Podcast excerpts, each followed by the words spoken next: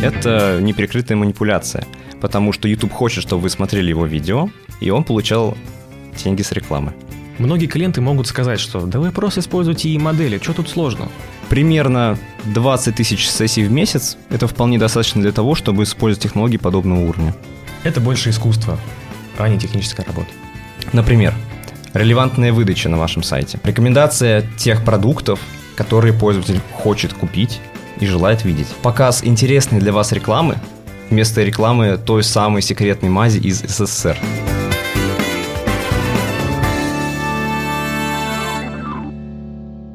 Всем привет, с вами отдел аналитики агентства Medianation. Меня зовут Александр Вахтин, и я руководитель отдела аналитики.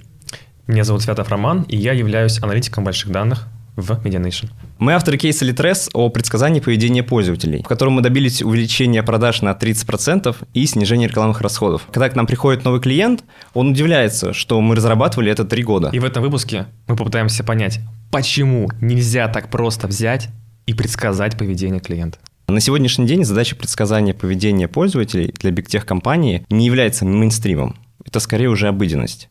А подобные системы делят на два класса – те системы, которые стараются манипулировать людьми, и те системы, которые улучшают пользовательский опыт. Но на самом деле любая порядочная система из этого списка, она старается себе сочетать оба этих аспекта.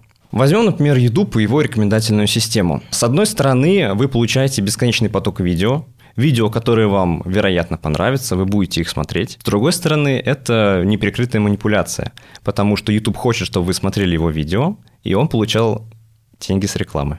На стыке приемлемой для вас манипуляции и того комфорта, который дарит вам система, и рождается прибыль для подобных компаний. Вы продолжаете пользоваться их системами, они являются конкурентоспособными, но при этом они могут на вас зарабатывать. Это становится возможным благодаря тому, что человечество уже давно придумало, как можно изобразить мысли, желания и намерения людей в виде цифр или векторов, иногда и набора векторов. А когда мы представляем любую вещь в математическом виде, мы можем делать на ней разные преобразования и искать подобие между собой. По сути, это является рекомендательной системой.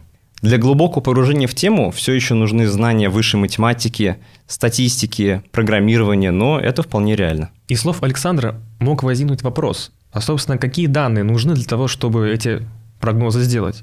Если мы говорим конкретно про прогнозирование поведения пользователя на сайте, мы используем такие признаки, как какие-то технические показатели, например, с какого источника, с какого канала зашел пользователь, сколько конверсий он завершил, на определенном промежутке времени, сколько времени он провел на сайте, сколько в среднем он времени проводил на сайте, какие действия совершал. Можно использовать не только обычные события, которые идут по дефолту при настройке аналитики, но еще какие-то дополнительные кастомные вещи, которые мы можем внедрить в сайт. Например, поиск по автору, поиск по картинке, если человек кликает на картинку, смотрит там все три варианта, например, это тоже может показать, что пользователь имеет какой-то определенный паттерн, какой-то определенный набор действий. Вообще, конструирование и формирование признаков является одним из важнейших этапов при построении модели. Подобные сервисы в первую очередь направлены на улучшение пользовательского опыта, что может повысить ваши конкурентные позиции и в итоге привести к увеличению прибыли. Например, релевантная выдача на вашем сайте, рекомендация тех продуктов, которые пользователь хочет купить и желает видеть. Показ интересной для вас рекламы вместо рекламы той самой секретной мази из СССР. А, тем более, что наша технология позволяет, например, не показывать рекламу вовсе. И это ситуация win-win, в которой вы не увидите назойливую рекламу, а мы не потратим на нее денег. А если говорить более предметно про наш продукт, то одна из наших главных задач – это оптимизация рекламного бюджета и взаимодействие с пользователями. Мы подскажем, как эффективно распределить бюджет между вашими пользователями и какие коммуникации в какое время с ними проводить. В добавлении к этому полученные предсказания можно использовать, например, в рекламных кабинетах, настраивая на их ретаргетинг.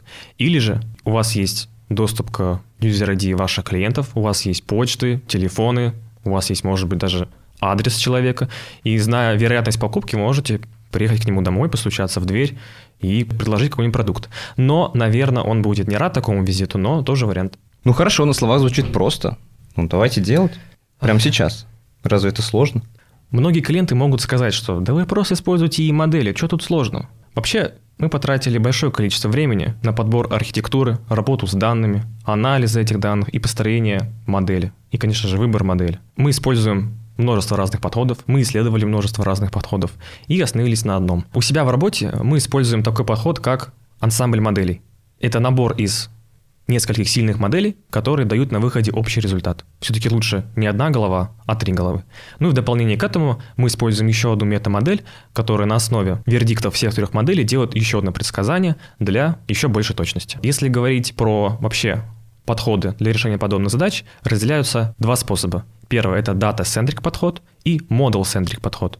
Что же это такое? Data-centric означает, что мы проводим большое количество времени над работой с данными, анализ этих данных, работаем с признаками, конструируем признаки, и, в общем, основной упор мы делаем конкретно на признаки. Но здесь могут быть, конечно, свои недостатки. Если у нас очень мало данных, то, конечно, ничего хорошего из этого не выйдет. Говоря про второй подход, это model-centric подход. Это когда мы делаем упор больше не в сторону признаков, а именно выбор моделей их настройка, тестирование и так далее. Это одно большое тестирование. В дополнение к словам Романа о разных подходах к разработке моделей машинного обучения и его рассуждениях о подходах Data-centric и Model-centric, хотелось бы добавить, что в свою очередь у Data-centric существуют две важные проблемы. Это Data Drift и Concept Drift. Data Drift или Data Drift говорит нам о том, что статистические данные могут со временем меняться. Например, если мы предсказываем погоду, то у нас поменялся климат в регионе.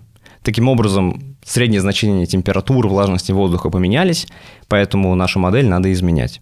Concept Drift – это изменение концепта, то есть изменение самого смысла данных. Например, мы предсказываем будущие тренды в моде, и мода кардинально поменялась. И в таком случае наша модель становится неудел. У Model Centric, в свою очередь, кроме тех проблем, которые описал Роман, есть одна другая существенная проблема. Это проблема вычислительные ресурсы. Главная проблема с вычислительными ресурсами – это их ограниченность и высокая стоимость. Когда OpenAI обучала свою прогремевшую модель ChatGPT-3, она использовала суперкомпьютер. Когда она ее обучила, им выставили счет на многие-многие миллионы долларов. На самом деле вопрос о том, какое количество данных необходимо, чтобы использовать подобные технологии, он дискуссионный, и он сильно зависит от задачи. Примерно полтора года мы дискутировали на эту тему, проводили различные тесты и исследования, и в конечном итоге пришли к тому, что примерно 20 тысяч сессий в месяц – это вполне достаточно для того, чтобы использовать технологии подобного уровня. Ну, вообще, технически модель можно построить при любом объеме данных. Просто точность будет меньше, и эффективность тоже будет хромать. Возвращаясь к теме того, почему же мы не используем готовые ИИ-модели. Для этого есть много разных причин. Первое самое, которое просится, это у пользователей разные паттерны поведения. У нас, с одной стороны, есть клиент, например, который является клиникой, и хочется сделать какие-то предсказания. Вот. А другой клиент – это какой-то ритейлер, магазин. И в этом случае различия между ними очевидны. У них и там среднее время между покупками разные, и спектр услуг кардинально отличается. Поэтому, в принципе, паттерн поведения клиентов будет совсем другим. Вот. Но паттерны такая штука, что даже в, в смежных сферах бизнеса, у разных бизнесов, поведение клиентов будет отличаться. Например. Лента и пятерочка. Люди покупают один и тот же товар, но поскольку магазины какой-то большой, какой-то маленький, средний чек у них разный, ну и набор товаров, который человек покупает, тоже разный. Соответственно, паттерн у людей будет разный. Да, а, пятерочка все-таки в основном воспринимается как более локальный домашний магазин в своем районе, а лента это что-то основательное, это что-то, куда ты приходишь с большой тележкой, что-то, куда ты можешь прийти с семьей, набрать большое количество товаров на дачу или ты большое количество товаров на неделю в квартиру. Отсюда возрастает и средний чек, количество покупок и частота покупок, что очень важно. Следующая сложность, которая задает определенную специфику каждому бизнесу, это сезонность и акции. Есть ряд бизнесов, которые не подвержены сезонности. Например, ритейлеры, которые продают книги, продукты и тому подобное. Но есть бизнесы, например, турагентства, которые явно и сильно подвержены сезонности. В данном случае их данные и поведение пользователей внутри каждого из этих бизнесов будет сильно-сильно отличаться. Также важным фактором является проведение акций и распродаж, потому что во время акционных кампаний пользователи начинают интенсивнее покупать, они начинают покупать охотнее, они начинают покупать чаще. А, поэтому, если бы, например, использовали одни и те же данные для двух разных магазинов, и у одного магазина в момент проходила бы акция, то для какого-то из этих бизнесов модель бы работала неправильно. Вот говоря еще об одной очень важной проблеме, например, когда мы анализируем сессионные данные пользователей, может возникнуть ситуация, что мы встретимся с сессией пустышкой. Что же это такое? Представим, человек заходит на сайт, отрабатывают счетчики аналитикса или Яндекс Метрики, и пользователь сразу уходит. То есть прошла 1-2 секунды, и пользователь ушел. И когда мы анализируем эти данные, мы видим, что пользователь зашел, а у него просто ну, одна секунда сессии. И когда мы подаем эти данные в модель, она смотрит, о, а почему тут у человека одна секунда? И уже вот из этого набора данных он делает какие-то выводы, и они будут некорректны. И поэтому при обучении модели использовать сессию человека, который потратил на нее одну секунду, ну, не совсем корректно. Соответственно, что мы делаем? Мы просто эти сессии убираем и берем только те сессии, которые имеют большую информативность. Ну и в добавлении стоит сказать, что также существуют сессии роботов. Их тоже нужно убирать. Роботы нам не нужны, потому что мы работаем и анализируем паттерны людей. В контексте того, почему мы создаем разные модели для разных клиентов, и мусорных сессий.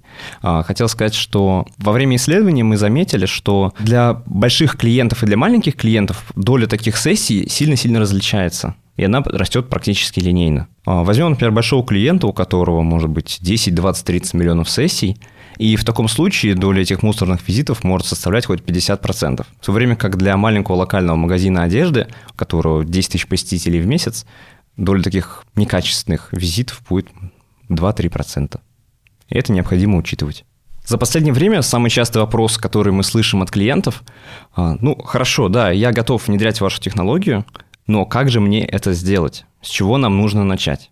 Первой итерацией при интеграции с нашим решением является сбор данных.